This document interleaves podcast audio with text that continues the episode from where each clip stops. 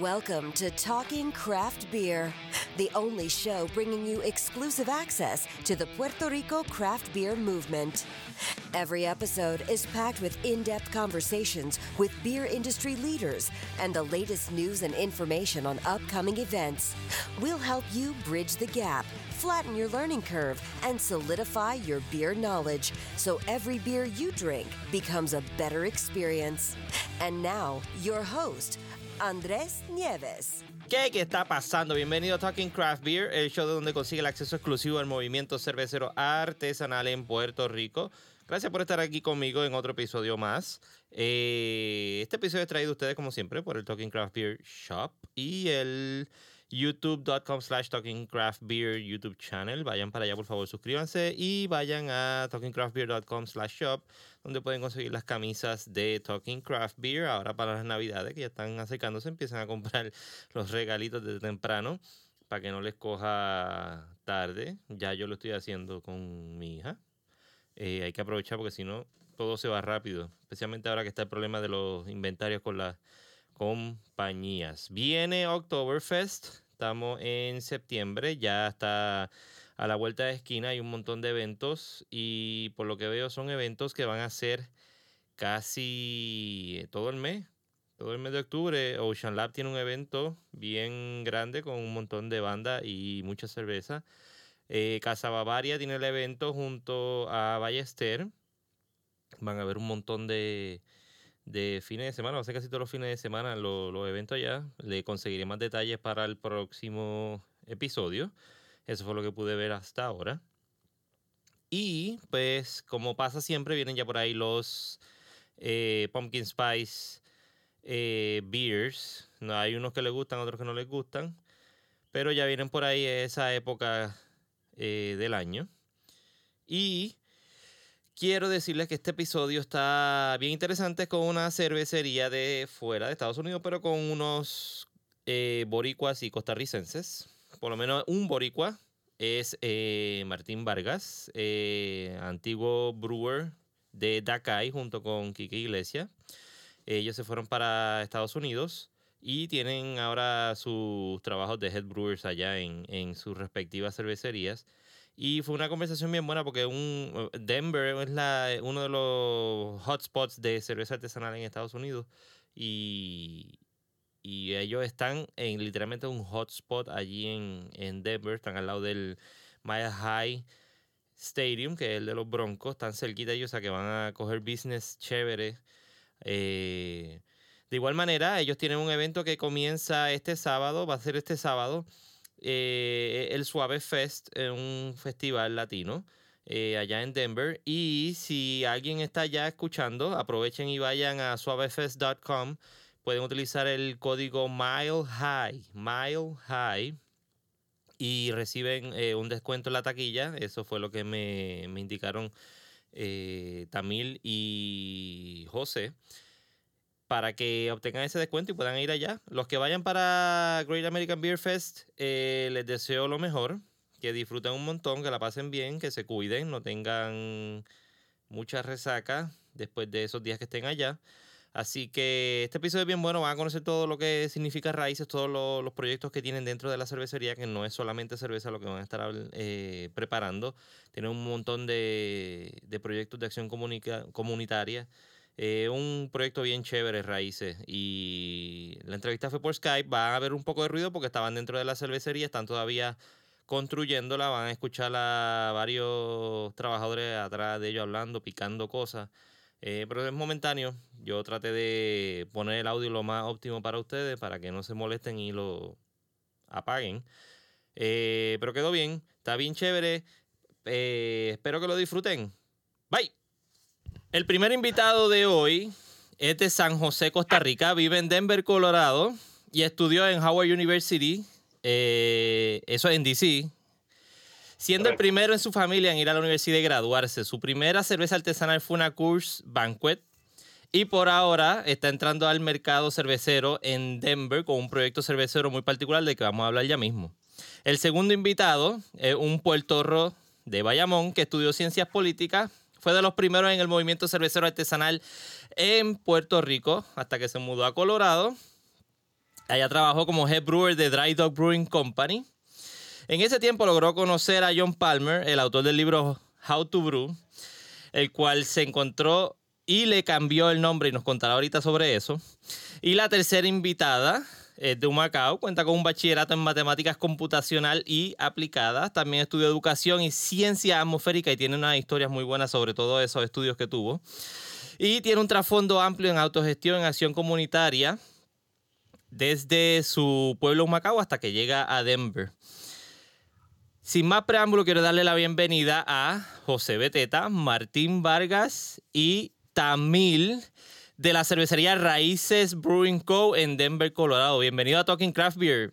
Gracias. Gracias y saludos a todas las personas que te están siguiendo en tu podcast. Gracias.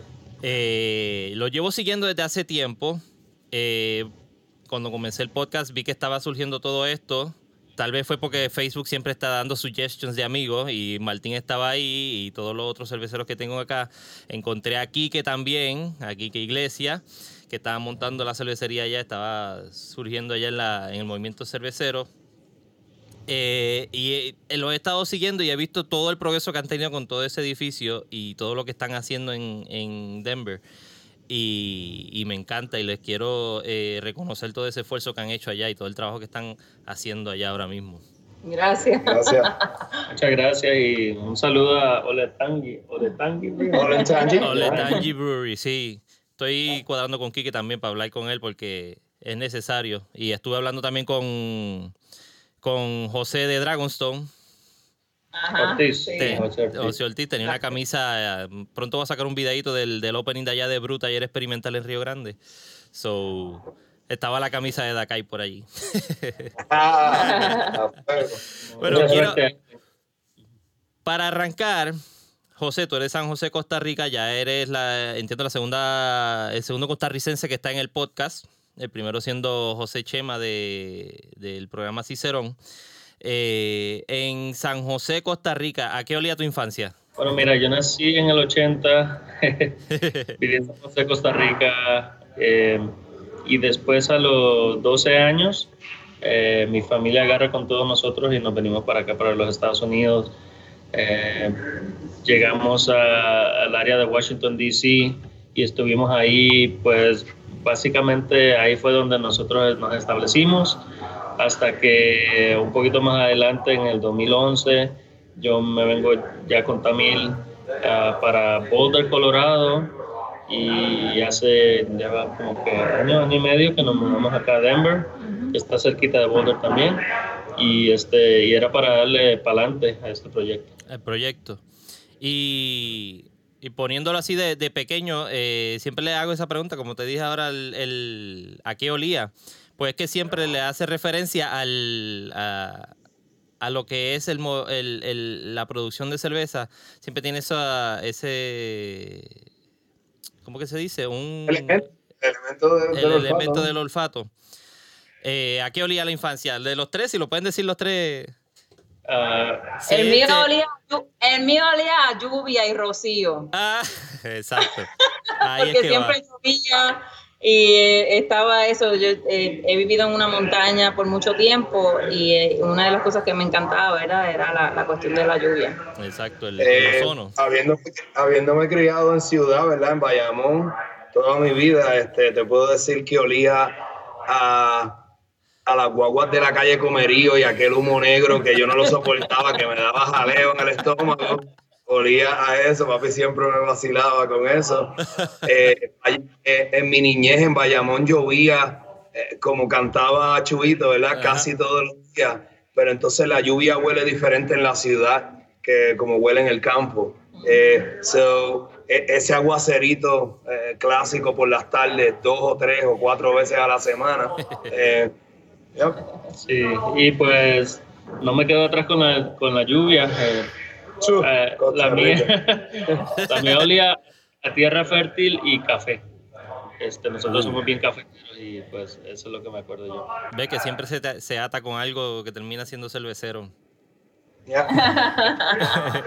¿Y cómo, cómo entonces llegaron a este, a este mundo de la cerveza? ¿Cómo, tú, principalmente, José, que dijiste que la primera cerveza tuya artesanal fue una Banquet. si se puede decir que es artesanal a esta altura. sí, pues cuando Tamil y yo ah, vinimos acá al área de Colorado, este, una de las cosas que hicimos fue que fuimos a, la, a la planta de, de Coors, que queda aquí nomasito en Golden, Colorado. Hicimos el tour y ahí fue la primera vez yo creo que probé la cerveza artesanal que fue con la Coors Banquet. Este, pues chévere, tú sabes, se te queda en la mente. Después, este, yo diría que unos uh, cuatro o cinco años un poquito más tarde, eh, eh, yo estaba en una clase de liderazgo. Salgo con mis amigos después de eso y vamos a tomar a un bar cerca de ahí. Y este, por casualidad me surge como que la idea de, bueno, que chévere sería este, tener una, una cervecería latina, porque en ese momento yo no había escuchado de eso, en ese momento. Entonces, este, mis compañeros este, eh, acordaron con eso y entonces yo em, empecé ahí a buscar un poco más y más de información, eventualmente trayendo a Tamil y a Martín. Y ahí empezamos a evolucionar la idea de raíces de no ser nada más una cervecería latina, sino que tener un propósito diferente. Prácticamente, pues tú estás trabajando el aspecto que sería como business wise. Exactamente, ¿qué fue lo que estudiaste en, en Howard? Sí, este, en Howard yo estudié em, informática y administración de negocios. Sí, que más bien te, te, posiciona ahí en ese, en ese eslabón de la, como quien dice, de la corporación. Sí, correcto. Y entonces, este, em, de la idea, de la idea inicial a lo que es ahora, eso evolucionó a ser un proyecto básicamente de cultura en el que nosotros abrimos este espacio eh, donde la gente latina puede identificarse, puede, puede ver y puede ser parte de su cultura. Este, otros que no son latinos pueden venir y aprender de nosotros. Y entonces eh, aprovechamos para poder eh, difundir lo que es la, la, cultura latina en todo su espectrum, con, con, la ayuda de arte, música, este, con, con eh, lo que es este, la gastronomía, con lo que es este, eh, las cervezas y otras bebidas también. Y entonces este, se ha vuelto algo más que nada más una, una cervecería. Eh, ¿Y habías pensado alguna vez, mientras estaba en Howard o, o, trabajando en cualquier otro proyecto que estaba trabajando, que iba a terminar trabajando o montando una cervecería? Como negocio, porque a lo mejor tenía otro, otro otro, otra idea de negocio. Sí, correcto. Aspiraciones de tener un, un negocio, eh, un negocio innovador en el que estuviera haciendo algo diferente. Ese, ese siempre fue mi sueño, pero yo nunca pensé que iba a ser con la cervecería.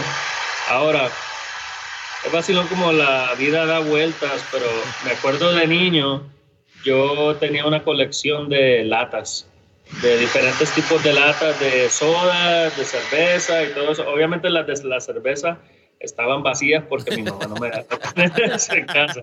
Yo tenía más de 150 latas de, de, de, estilos diferentes de bebidas y me acuerdo que ese fue como que eh, vacilón porque mi niñez como que regresó a esto y, fue bien interesante. Y cuando llegué al mundo de la cerveza ah, artesanal, me gustó mucho esa cultura porque porque era una cultura diferente de colaboración, de, de disgustar, es la palabra. De educación. De educación, eh, de, eh, más familiar, más comunitario y pues eh, mis compañeros aquí pueden expandir un poquito en eso, pero, pero eso es lo que ha dado a esto. Qué bien. pasando ahora un poco con, con Martín. Martín, el movimiento cervecero en Puerto Rico yo siempre digo que arranca con Billy, con los homebrewers, que sería Raymond, y los nombres que salen eres tú, o Billy, o Quique. ¿Cómo es que surge ese movimiento, por lo menos desde tu perspectiva? ¿Cómo surgió ese movimiento aquí en Puerto Rico? ¿Cómo fue que tú te, te integraste a ese movimiento? ¿Cómo fue que arrancaste con todo eso? Totalmente homebrewers. Ah, homebrewers fueron ese movimiento por mucho tiempo. Yo recuerdo cuando yo hice ese approach a, Billy eh, yo comienzo a hacer mis primeras cervecitas homebrew y, y pues, y pues lo pedía los ingredientes y pedía las cosas en internet. Y entonces en uno de esos search en aquel momento veo que este, que este sitio Caribbean Brewing y que estoy en Carolina y yo me tiré así por mi propia cuenta un día y así fue que Billy y yo nos conocimos. Yo me presenté y le dije, teatro, hermano, wow, tienes una tienda aquí, qué sé yo, se pueden comprar cosas. So, eh, definitivamente el homebrewing, el, ¿verdad? los homebrewers es, es, ese movimiento para ser justos con una cosa también. Eh, eh, quisiera ¿verdad? señalar que es este, este muchacho, este, es José, es su nombre me corrige si lo estoy diciendo mal, en, en, en Boquerón Brewing, que... Eh, Juan, Juan, es Juan. ¿Es Juan? Eh? Ok, pues Juan, edita eso. Disculpa, no, Juan, es que hay, tanto, no te, no te, apures, porque a mí me pasa, porque hay, hay como, ahí está Juan Cruz de Sur, que está Juan el de Boquerón, está José Flores, que está ahora con, con Juan en Boquerón, está José Ortiz de Drago, no te apures. pues ese primer, también él, él si, si, queremos de verdad ponerle representación, él eh, viniendo del homebrewing y teniendo esa pequeña producción que él arranca allí en, en Boquerón, en, en, su barrio, y entonces con ese eslogan que él arranca, tu cerveza del barrio, este, nosotros estábamos mirando eso, Kike y yo, tú sabes, desde, desde en ese momento pasando por el proceso nosotros para tratar de abrir a Dakai y eso, y, y, no, y nos inspiraba mucho y, no, y nos daba ¿verdad? Eh, eh, razones de que, de que siguiéramos con, con nuestro proyecto a, nuestro tamaño. Este, en el caso mío, en, un momento que yo vivía en los 90, que estuve tres años en, en, en los Estados Unidos, este, pues me expuse a unas cervezas que obviamente en ese momento en los 90 para nada existía en Puerto Rico como eso. Y esa fue mi semillita, eso fue lo que a mí se me quedó por ahí en algún sitio. Y entonces en algún momento ya en el futuro buscando como que un hobby o algo que hacer, pues empiezo a, a metérseme en la cabeza un día. Yo, mi papá hacía vinos de pasa cuando yo era chiquito y esto y lo otro. Yo contra, yo quisiera hacer cerveza en, en la casa y ahí es que entonces con esa, con esa motivación de, de, tal vez hacer estilos diferentes que uno no conseguía en ese momento en Puerto Rico, ahí es que entonces en una conversación Quique me dice, me, me apunto, me llamas cuando vayas a hacer el pedido, lo que sea, que quiero meterme en eso también. Y por ahí arrancamos. ¿Y qué cerveza fueron esas que probaste en, en esa... ¿Y dónde las probaste? Yo recuerdo, yo, yo, no me voy a acordar de marcas ahora, pero recuerdo que I don't know, alguna amber, alguna amber ale y algo hop, hopiao, algún hop que yo me podría imaginar o podría decir ahora mismo que podría haber sido, por lo menos peleo era, pero podría haber sido India peleo. Ah, no recuerdo específicamente, pero hops y algo amber, you know. Y fue acá, acá mismo en, Estando en Estados Unidos. Ah, en Estando Estados en Estados Unidos. Ah, okay, okay, okay. en Estados Unidos en los 90, esas fueron mis primeras experiencia de cerveza artesanal. Ya la primera experiencia que yo marco como mi primera experiencia artesanal, eh, Full Sail IPA. La Full Sail IPA creó una cosa en mí que fue pues, darme el conocimiento de que yo era un hophead y por ahí para adelante. Pero ya. ¿Y, con qué sistema fue que arrancaron eh, cuando estaban, si te acuerdas? En, sí, no, sistema. Eh, la primera, ah, ok, en Dakai, sí, es Sapco, mano. Sapco nos cargó a nosotros, el, ese half barrel de Sapco nos cargó a nosotros el primer año completo y después entonces traemos a un, a un amigo de nosotros que era welder y le hicimos una alteración, agrandamos el área y entonces nos compramos dos, eh, dos ollas de Blishman o tres ollas de Blishman de 60 galones y entonces en vez de cocinar cinco veces para hacer un batch de cerveza como hacíamos cuando estábamos con la Zapco, entonces cocinábamos dos veces nada más por, por batch. Sí, más, más eficiente. Teníamos que, teníamos que hacer ese conveyor de dos veces en el mismo día para la cantidad de llenar uno de los fermentadores de nosotros.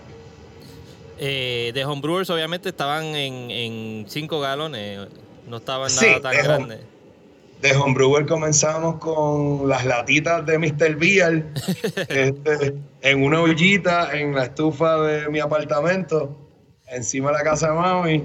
Este, y entonces, ah, ya a lo mejor en el segundo o tercera vez estamos steeping grains, algún estipito por ahí, y una paila, y una paila en un cuarto que yo tenía, prendíamos el aire acondicionado, y ya tú sabes, ya tú sabes cómo esa fermentación rompía pues para arriba. La un chorro de clásica La clásica historia de que la, eh, en uno de los episodios que grabamos acá de, creo que fue el Oktoberfest, eh, eh, Santia nos contó de su super accidente en el cuarto con la fermentación regada por todo el cuarto.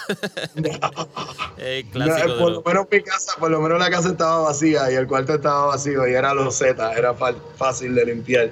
Pero un reguerito de eso en una alfombra o algo así no está fácil. fue un closet. Oh, no está No, fácil. no. Dakai estuvo eh, montada desde el 2000 qué? Nosotros la inscribimos en el 2008, 2009, mayo, el día del cumpleaños de Quique, mayo 12 del 2009. Eh, me acuerdo de eso. Porque, porque, perdóname, mayo 13 del 2009, porque yo, yo eh, eh, a rayo, te voy a decir una tercera fecha. Yo soy el 14, fue mayo 15. Tengo, aunque tú no lo creas, tengo otros dos amigos que uno es el 12, uno es el 13, yo soy el 14 y él es el 15.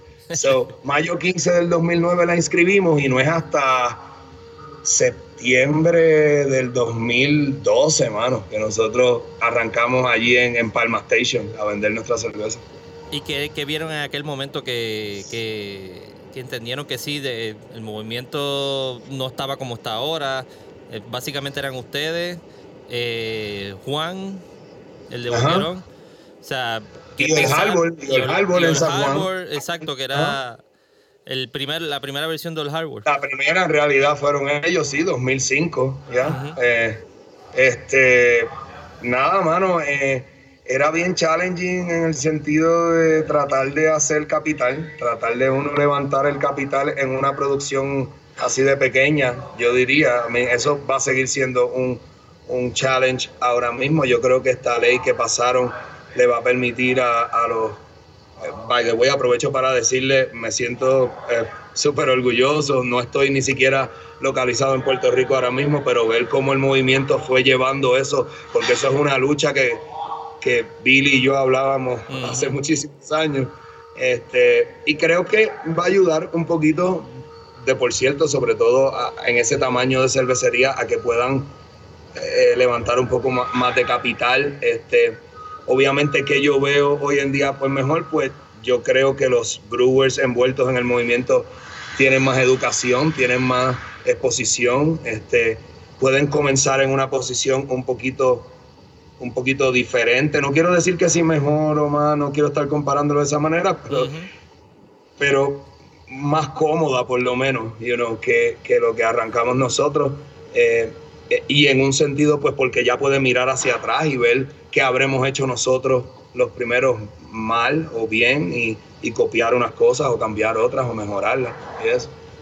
Sí, que lo, lo ayuda, como yo siempre digo, no es una ayuda de que lo, lo va a hacer millonario, pero es la ayuda que les da ese, eh, ese empujón de poder eh, contratar a una persona o, o- o dos personas que ayuden en el proceso, porque cocinar no es fácil.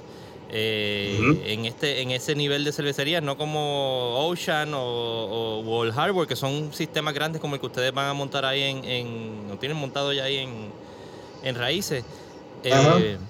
Que los ayuda por lo menos. Ya.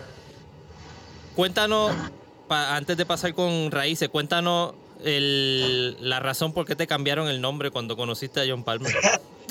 Nada, mano, porque mi, mi- mi- mi cosa de atención, él, él- yo estaba tan entusiasmado con Joel Palmer, él está filmando estas cosas en el, en el, en el salón de clases de homebrewing de Dry Dog en ese momento y, y entonces estaba filmando unos videos de esos que él, él- él promociona y, y- y- y mercadea y entonces pues yo aproveché una oportunidad, John, mano, que si esto, fanático, yo empecé con tu libro y entonces le digo, la verdad es que yo nunca compré tu libro, yo siempre sé site gratis en internet para estudiar tu libro. Este, y entonces con ese vacilón, al siguiente día, pues yo compré el libro, ¿verdad? Y, y digo, contra, esta es la buena razón para comprar el libro How to Brew. y era para que él me lo dedicara. Y entonces pues le digo, mira, tú me puedes dedicar el libro, que si esto. Y él me pregunta en ese momento y yo con mi entusiasmo y mi cosa no le presto atención y le digo, sí, sí, él me estaba preguntando cómo se deletreaba mi nombre. Pues entonces cuando lo escribe, lo escribió, vamos a decir a lo francés, con E al final, Martín.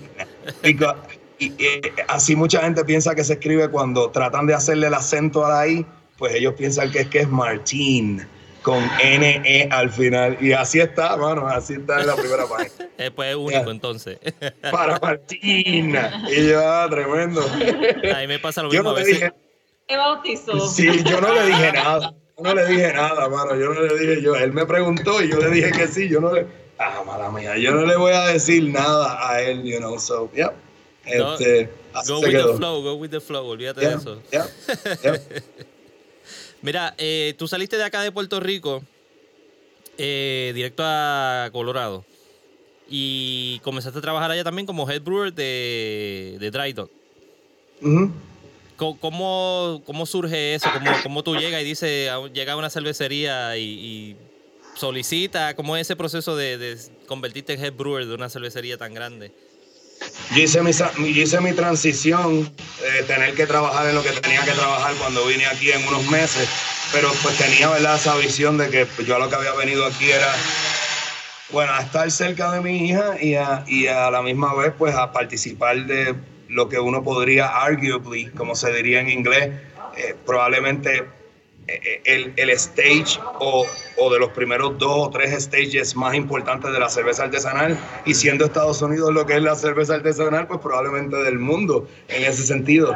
Este, so, ya, fue un poquito de, yo le decía a los muchachos, a mí se me metió en la cabeza un poquito, bueno, lo- los artistas que quieren pegar la heavy van a Hollywood y tratan de, de probarse allí. Pues yo en ese sentido dije, si yo puedo ir a Colorado y, y ser un buen brewer allí qué sé yo, pues yo debo, algo debo saber yo de esto, ¿no? So, con esa con esa visión en aquel momento sin uno poder saber en realidad lo que va a pasar, pero esa motivación detrás, pues entonces ahí es que yo llego aquí y entonces pues tengo la, la- la suerte de que la persona a cargo en ese momento en, en Dry Dog eh, me dice, mira, yo sé que tú no estás, tú lo que quieres es solicitar para Brewer, pero pues lo que tengo ahora mismo es una posición en el, en el production line y yo en ese momento pues no es difícil para mí decir, hermano, yo no me estoy poniendo más joven cada vez, yo, o sea, I gotta get inside. Ajá. So I get inside y después de un año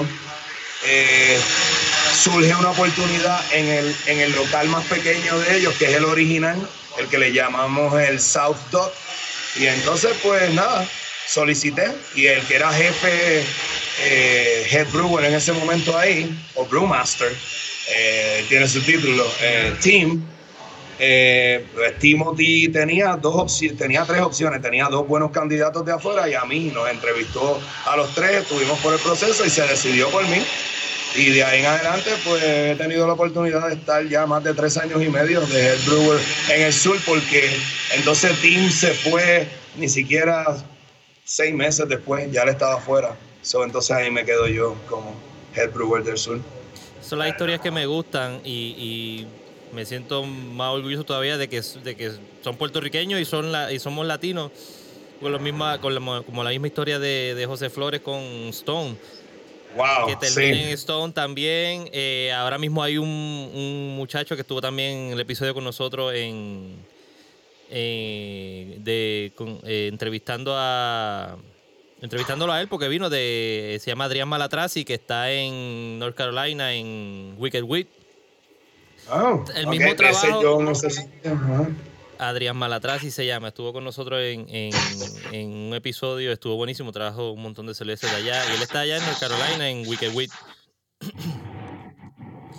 que, que son historias que me encantan, de, que están saliendo de aquí para allá y eventualmente José Flores regresó para acá, está trabajando ahora y quiere hacer su proyecto acá en, en Puerto Rico también. Eso, eso veo, eso veo y lo sigo y él está ahí bien empeñado. Espero que le salgan sus proyectos y su idea que tiene en cómo es este maleante, ¿no es? Um, Eh, no, eh, ya le cambié el nombre también. no, eh, ah, ahora sí que se ven y te poner lo dañé a ti, te lo dañé a ti. Eh, él es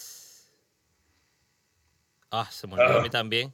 Está, bien gufiado, está bien original. Este, eh, su nombre y eso. Este, by the way, yo no sé si tú nunca tuviste la oportunidad de conocer a Jonathan. Jonathan fue el muchacho que se queda en, en, en Old Harbor cuando, cuando Wolf se regresa a Europa.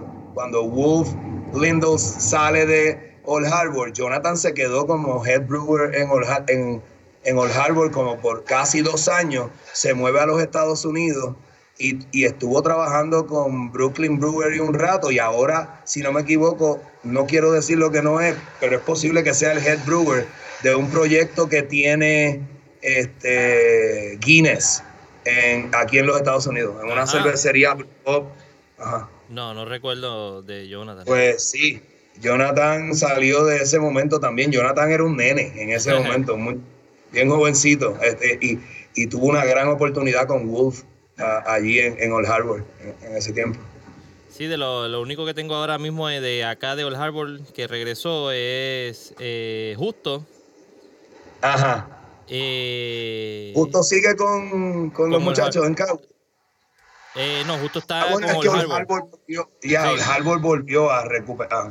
en Carolina, donde era la producción grande, eh, que hacían todo, pues ahí están ahora, ahí es todo ahora. Y tienen taproom, abrieron taproom nuevo y todo. Ah, ok. Y está en esa misma onda que me estaba contando ahorita Tamil de los food trucks y... O sea, que se está formando algo bien chévere ahí también en Pasaste de Dry Dog a ahora a Raíces. ¿Cómo surgió ese, ese mashup? Estos dos que están aquí que me estos dos que están aquí que me envenenaron. ¿Cómo, cómo lo atraparon? ¿Dónde lo cogieron? Eh, no, yo, no llevaba ni seis meses de, en, en Dry Dog y pues José averiguó de alguna manera eh, que había este brewer de Puerto Rico en Dry Dog y él, ¿cómo es? ¿De Puerto Rico? No, yo tengo que ir a conocerlo. Senador, él fue un día, se presentó eh, sin mucho, sin mucho eh, vueltas al asunto, me presenta el proyecto ahí mismo y yo así mismito le dije, mira, mano, I don't know, yo, yo tengo un trabajo aquí ahora mismo chévere, yo me veo que yo puedo hacer cosas aquí en Dry Dog, esto y lo otro, pero a mí no me gusta sobre todo en este stage de mi vida decirle que no a las cosas y le digo, pues dame acá el, el plan de negocios y yo chequeo esto.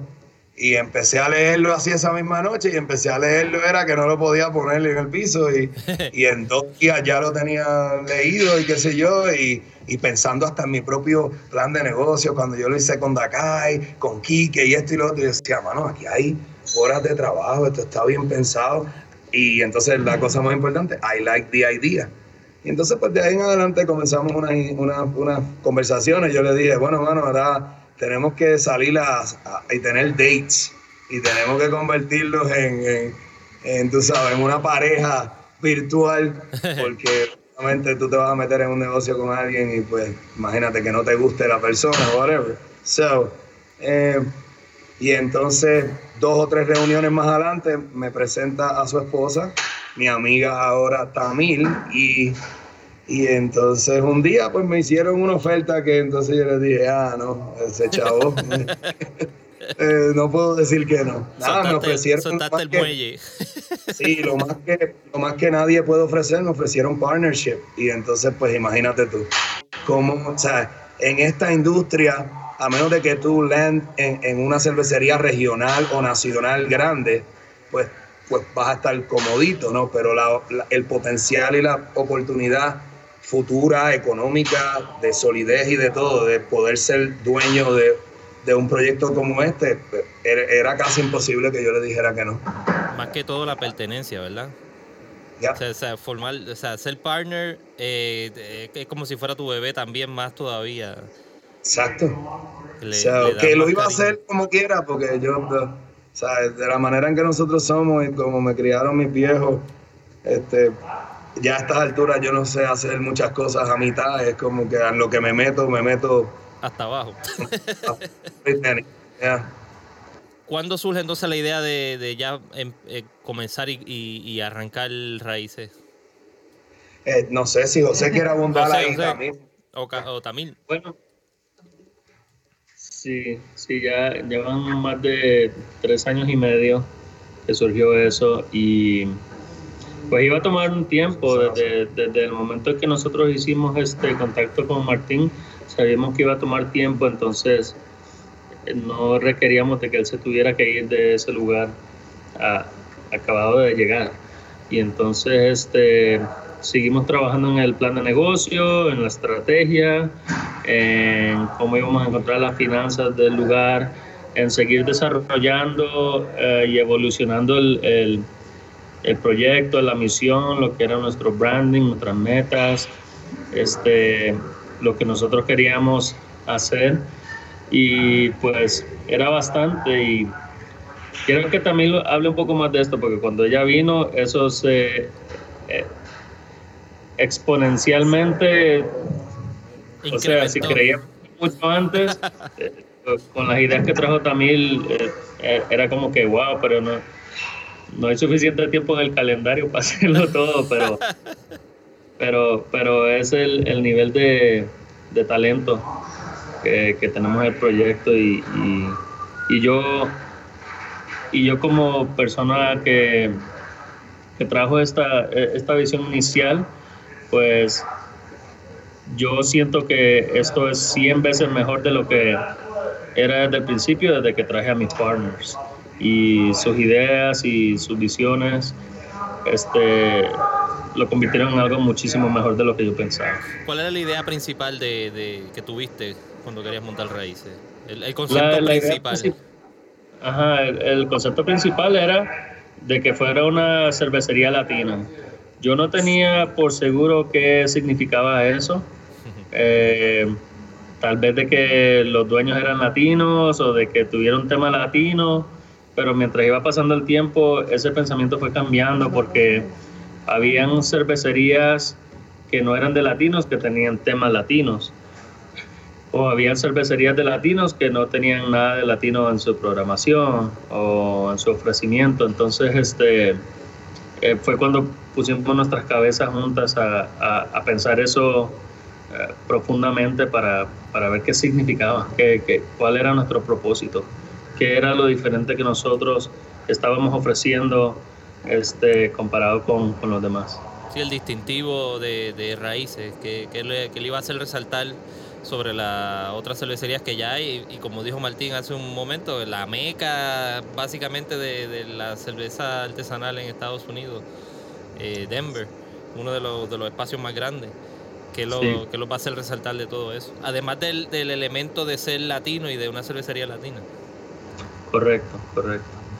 Y entonces de ahí se expandió y, y, también tú quieres hablar un poquito más de eso. Claro. Este, desde el 2016 estamos eh, bregando con el concepto, con el business plan y con buscar este, personas que, nos, que sean partners de nosotros para poder hacerlo una realidad. Este es un proyecto que son millones de dólares en total en términos de entre Core and Shell y, y la cervecería como tal. Entonces, eh, eh, ha sido un proceso arduo que ha sido bien poco accesible, especialmente a personas de color, que ya llaman de acá de color, o pues, personas con poca representación, no solamente en, en, la industria de cervecería, pero en las industrias. Lo que tú estás hablando de pertenencia, cuál, el ownership, qué es lo que está pasando con el ownership de las cosas eh, que no necesariamente pues latinos son eh, dueños de, la, de, cervecerías o dueños de cosas en industria. Y em, cuando hablamos sobre esto, pues yo estaba también manejando una organización que, que, que promovía y promueve el arte y la cultura de latinos en, en, en Colorado eh, y vi un montón de necesidades de la comunidad. Yo salgo de un barrio en, en Humacao, que es un barrio de autogestión, que es un barrio luchador por lo que necesitan. Eh, y pude eh, canalizar ese entendimiento estando acá de qué cosas se necesitaban aquí. Una de las cosas que se necesitan mayormente es la parte de identidad, de, identidad cultural, de fortalecernos en ese aspecto porque hay muchos bombardeos de diferentes formas. este, y no se ha dado espacio para poder exaltarnos, para poder celebrarnos, para poder eh, incluirnos en conversaciones. Y entonces Raíces para mí representa ese lugar donde las personas pueden eh, sentirse en casa, donde pueden sentirse que pueden reír duro y hablar y conversar de otras cosas que para nosotros los latinos son importantes. Para mí Raíces es una puerta que se abre a otras personas que no son latinas a poder tener una conexión positiva con lo que es lo latino. Eh, y un espacio de plataforma increíble a la comunidad. Desde lo que mencionaste, food trucks, este, personas que están tratando de hacer su cocina y su comidita y todo eso, pero no tienen el dinero necesariamente para montar un restaurante y pasan por el proceso de montar su trocito de comida, este, cómo podemos ayudarles a ellos, ¿verdad? De una manera simbiótica de que ellos puedan utilizar raíces para vender su producto. cómo podemos exponerse este, y que sea constante, porque los vemos en un festival o en otro, pero eso no es algo constante, eso es algo anual. ¿Cómo lo podemos ayudar de manera constante?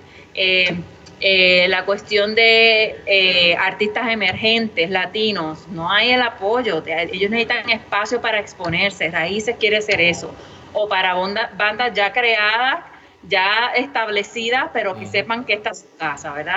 Eh, tanto para artistas visuales, artesanos, tenemos espacio para, para ese tipo de, cosas en, en, nuestro, en Raíces y también para espacios para la comunidad, que queremos hablar, educarnos de cuestiones familiares, eh, eh, cuestiones de panel, ¿verdad? discusiones más fuertes.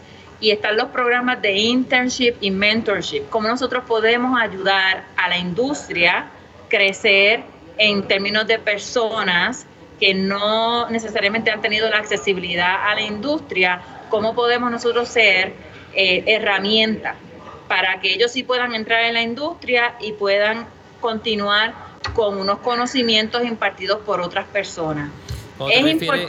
Disculpa que te interrumpa, cuando te refieres a la industria, te refieres a la industria cervecera en Denver, o sea, eh, talleres y adiestramiento en, esta industria para que eh, no, entren así de, eh, en puro desconocimiento.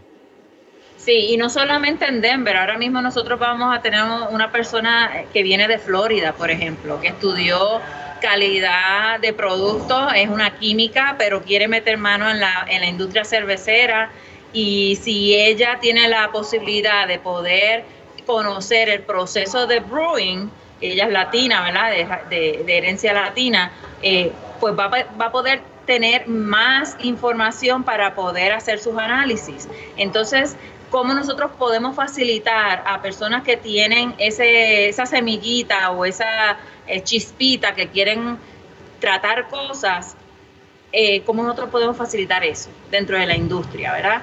Eh, y exponerlos a otras industrias, porque ya que están en raíces y otras personas nos conocen, pueden hacer sus contactos y pueden desarrollarse en su empresa. aparte de la parte de cervecería, nosotros también estamos dando internship en business, como eh, en cómo ser una persona emprendedora, ¿verdad? Nosotros pasamos por unos procesos que queremos compartir ese proceso porque no son fáciles, no son fáciles. Este, eh, ¿Cómo podemos ayudar a esas personas a ir un poquito de la mano, ¿verdad? De, de, de, qué, de qué es primero, qué es segundo, qué es Nosotros lo hemos tenido que aprender nosotros, pues, a cantazo, a, a experiencia porque no hay un coaching y no ha habido unas personas anteriores a nosotros necesariamente que han pasado por todo este proceso para tenerlo de esta magnitud, ¿verdad? Eh, entonces, eh, eh, eso es importante. La parte de crear eventos y coordinación de eventos, personas que quieran estar interesadas en eso, vamos a tener también otra persona en, interna que va a estar trabajando conmigo sobre cómo crear eventos, cómo coordinarlo, etcétera, porque todo lo que se hace en Raíces va a ser con ese enfoque de programación latina, eh, ya sea en arte, música, todo eso, pero también en tópicos, ¿no? En tópicos que nos aquejan a nosotros como, como pueblo. y entonces pues, se va juntando. Me estabas comentando, eh, eh, mayormente está dirigido a todo lo que es la comunidad latina en, en Denver. eh, si puedes y conoces de alguna eh, proporción de, de, cuántos latinos hay en, en Denver ahora mismo. Ahora mismo tenemos uno de cada cinco personas es un latino o de herencia latina. Estos números van a estar aumentando en, las próximas décadas. Ya tenemos en las escuelas, que son las personas más jóvenes, casi en un par de años va a ser mitad prácticamente de la población que tenga alguna herencia eh, latina. Y digo herencia latina porque aquí hay muchos tipos de latinos, ¿verdad? Entonces, por eso digo latino, no digo puertorriqueño, no, no, no especifico en ninguno, ningún país exactamente. Sí, y hay, latinos que, hablan español y hay latinos que hablan inglés solamente por cuestiones históricas, ¿verdad? De protección, de que hay, eh, de, sobreprotección para que las personas pudieran entrar en ciertos en ciertas áreas, etcétera. Es un poquito complicada en el área oeste, como estamos nosotros, este, porque aquí pues las cosas cruzaron, ¿verdad? Eh, decían antes a, otra gente, indígena, mexicanos, etcétera, y después cruzó la línea a ser parte de estadounidense. Así que las historias son diferentes en, en, la, en la costa oeste a costa este y las personas que emigraron a la costa oeste son las personas, no necesariamente eh, las personas que son latinas, más sin embargo, pues por la cuestión, las confusiones políticas, este, cuando encuentran a un latino le dicen, ¿de dónde tú eres? Y dice, de Colorado, o de Nuevo México, de Texas, no, pero ¿de dónde? Como preguntando si eres de México. Sí, bueno, eh, era parte de México, pues entonces generaciones son más. Este, es bien interesante y queremos ser parte de ese apoyo a la comunidad, eh, parte de la autogestión que hay que hacer, porque nosotros mismos tenemos que crear nuestras propias narrativas en vez de que nos las, nos las eh, sometan o impongan. Y, y yo creo que Raíces da paso para ese movimiento. Entonces, para mí Raíces, más allá de una cervecería, es un movimiento total eh, se sobreentiende básicamente según la explicación que me has dado, pero ¿de dónde surge el, nombre Raíces, además de toda la explicación que me has dado? O no sé si hay parte de la explicación que me diste. Sí, Raíces sale porque nosotros queremos eh, dar honor a nuestras, a, a, nuestra, a nuestras herencias culturales. Entonces, Raíces eh, realmente quiere incluir a todo el mundo porque todo el mundo tiene una herencia cultural. Y es como que darle importancia a esa herencia cultural, a tus ancestros, a, saber que hay una conexión del pasado con tu presente y que hay una conexión de lo que tú puedes hacer en la comunidad hacia el futuro.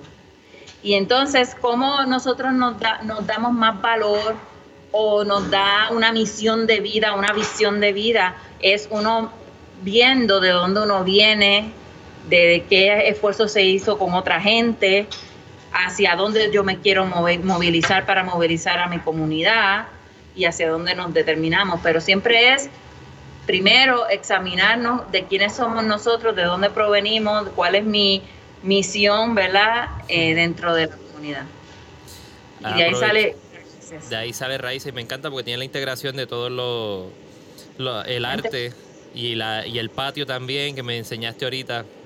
Y déjame enseñarte algo. déjame enseñarte algo y explicártelo antes de que te vaya. Mira. El logo, el logo. Este logo, pues este, las raíces están allá, ¿verdad? En, en la barra. Este logo. Este logo en este half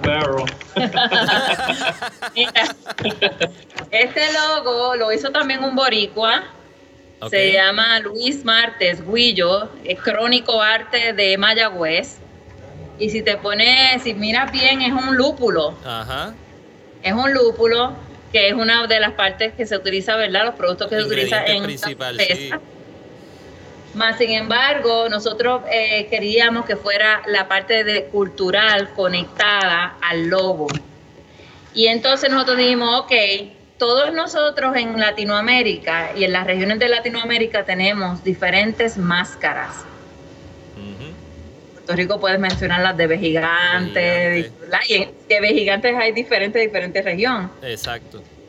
Y nosotros pues este, le dimos, eh, paso a, Crónico a que él hiciera realmente su, su, versión de raíces con una máscara y esto es parte de lo que, lo que salió, ¿verdad? Es una máscara, es la máscara de raíces que nos representa a los latinos y a la gente y a lo que estamos haciendo en raíces aquí. Y además tiene unas, unas utilidades de, de cosas que nos conectan o cosas que son culturales, la parte indígena, de símbolos indígenas, eh, la parte de africana, la parte de tener este, máscaras como si fueran animales, pues eso pasa mucho también en, en el área de las Américas. Y de ahí sale raíces. El logo. Qué brutal. Y me encanta anaranjado porque mi logo también es anaranjado. el naranja me encanta. El, el anaranjado ayuda a, a pensar es uno de los colores que te estimule al pensamiento. Y eso es una de las cosas que nosotros estábamos también. Hablando de pensamiento, eh, varias de las cosas que vi en la página de Raíces, y aprovechar un momento y decirle a todos que si quieren visitar y ver todo lo relacionado a Raíces, en todas las plataformas sociales es arroba Raíces Brewing y el website es raícesbrewing.com. Raícesbrewing.com, pueden ir allá y ven, ven todo lo que está pasando con Raíces con José, con Tamil y con. Sí, correcto. Y nosotros usamos bastante Facebook, eh, Instagram, Twitter. El Instagram lo usamos bastante, entonces ahí pueden buscar bastante información acerca de esto y acerca de, del evento que, que, viene ya este, en unos días, que es Suave Fest, que es este, el, primer festival de cerveza latina en todo el país. Eso fue lo que le iba a comentar, eh, pero veo que el Suave Fest eh, tuvieron como un pre-evento y ahora viene el evento completo. Cuéntame un poquito sobre eso. Sí, este, eh, justo tú yo creo que, que, había sugerido, vamos a tener unos pre-eventos en las cervecerías, como unos previews. entonces lo que hacíamos era ir a visitar a las cervecerías que iban a estar participando, a estar ahí un ratito con ellos, regar la voz, este, darle... Eh, eh, información a las personas que estaban ahí con descuentos y todo eso. Eh, pero el evento como tal, ahora sí ya, ya vienen unos días y entonces viene mucha cerveza, muchas variedades, comida latina y entretenimiento por, por seis horas, seis grupos. Además, tenemos un, un, grupo que viene de Puerto Rico, que es Tito Matos y la máquina insular, que vienen a dar bomba acá para nosotros. Plena, perdón. Plena y bomba, las dos. Eh, sí, siempre están unidas las dos, en algún momento se, se integran. Eh, pero el evento es un, un evento eh, conmemorativo de algo en específico. Bueno, lo que pasa es que acá en Estados Unidos se celebra el mes de la herencia hispana de septiembre 15 a octubre 15 y nosotros queríamos hacer este festival abriendo ese mes como preámbulo del mes eh, y como algo innovador, porque realmente en Estados Unidos no se ha hecho un festival latino de dueños latinos cerveceros artesanal. Y entonces pues se dio espacio a tener 10 cervecerías junto con Raíces, a, hacer, a tener este festival y empezar a dar la voz de que necesitamos más diversidad dentro de la industria y que estas son una de las eh, personas y de, la, de los dueños cerveceros que están ejecutando ahora mismo en Estados Unidos y cómo presentársela a la comunidad. Y, surgió la parte de Suave Fest. ¿Y el festival es en qué fecha? Es este sábado 14 de septiembre y va a ser de 12 a 6 de la tarde donde la gente puede venir y consumir todos los productos, eh, eh, estar con el entretenimiento que vamos a tener, que son seis bandas grandes más actos culturales entre medio de diferentes países. Vamos a tener artesanos, otros partners y comida, obviamente. Mm. Necesitamos complementar con... sí, tiene, tiene que pisar la cerveza con la comida. sí, exacto. Para boletos, eh, ¿se comunican ah, en cualquiera de las redes sociales o tienen un número en específico, un, lugar en específico? Sí, para boletos es www.suavefest.com eh, backslash tickets. Ahí pueden accesar para tickets y como estamos en tu podcast, te voy a dar un código especial para gente que te está mirando y que lo puedes regar, porque ahora están viniendo muchos puertorriqueños para acá. Entonces el código es Mile High, Mile High, Mile. eh, M, Mile High, es como se reconoce la parte de Denver. Este, Por estar a una milla a- por encima del nivel del mar. Ah, por eso Por fue que leí lo del, lo del, que es el nombre nuevo del estadio. El Mile Ajá. Stadium. Ok, exacto. Sí. ok, ok. Ajá. Eh, pero queda la invitación abierta a todos de, de que vengan acá a Raíces y están paseando por acá. Queremos ser un, un, un destination para las personas que vengan y, y vean las cosas chéveres que vamos a estar haciendo. Estar haciendo seguro que sí. La, eh, la apertura para cuándo la tienen pautada aproximadamente. Esperemos que para finales de este mes, esperemos que para final- eh, finales de este mes estamos esperando, pues, obviamente terminar todo lo de la construcción. Los ruidos que han estado escuchando son de la construcción atrás. Este, está casi ya todo. eh, pero sí, obviamente la, la última palabra la tiene la ciudad de Denver, así que esperando pe- por esa última inspección. Aproximadamente septiembre, casi octubre. Exacto, exacto. Qué bueno. Raíces Brewing en Instagram, Facebook y todas las redes sociales, raícesbrewing.com. Gracias Tamil, gracias José y Martín sé que está por ahí. Ahí está Martín. Ahí está. Gracias Martín, yo espero poderme dar la vuelta por allá tan pronto estén abiertos y tirarme mi primer Great American Beer Fest y visitarlo. Yeah. eh, poder estar I was allí. that. American Beer Fest es una buena excusa. Ah, Yeah. sí, claro, claro. Pero espero estar por allá. Gracias por la oportunidad de, de estar eh, hablando con ustedes aquí este rato. Eh, espero que se repita en algún momento cuando ya abran de nuevo y, y poder hablar un poquito más sobre las cervezas con, con Martín que van a estar produciendo y los, los flagship beers y todo. Claro, claro que sí. Muchísimas gracias a Talking Craft Beer por, por darnos este espacio para poder a- hablarles a todos ustedes. Este, Y que creemos realmente que lo que están, lo que tú estás haciendo es bien importante para la industria y bien importante para los cerveceros, especialmente en Puerto Rico, este, de movilizar esa industria a otros, a otros niveles y de entendimiento. Una de las cosas que ocurre mucho en Puerto Rico es el tabú del alcohol y cómo nosotros podemos educar a nuestra gente de que no es de emborracharse, sino de degustación y de realmente saber cuáles son los procesos que se dan dentro del craft beer y quiénes son las personas que lo están moviendo, que también es importante conocer. Así que, gracias. son por los protagonistas, ustedes son los protagonistas de todos esos movimientos cerveceros, que es lo importante. la comunidad, la comunidad que, que una industria en el siglo XXI pueda tener bases en una cosa tan básica como la cocina de una casa en un homebrewer, es un, en mi opinión es un lujo. En mi opinión es una... eh, eh, es- eso no, no sucede mucho. La- las industrias hoy en día son tan eh, especializadas o tan difíciles de entrar desde ese, desde ese tamaño que, que hoy en día una industria con, este, con esta fuerza y esta resonancia en Estados Unidos, mundial, en Puerto Rico, todos sitios, y que, y que tenga algo tan básico en, en su core como el homebrewing, eh, me hace sentir a mí mejor todavía de lo que me siento.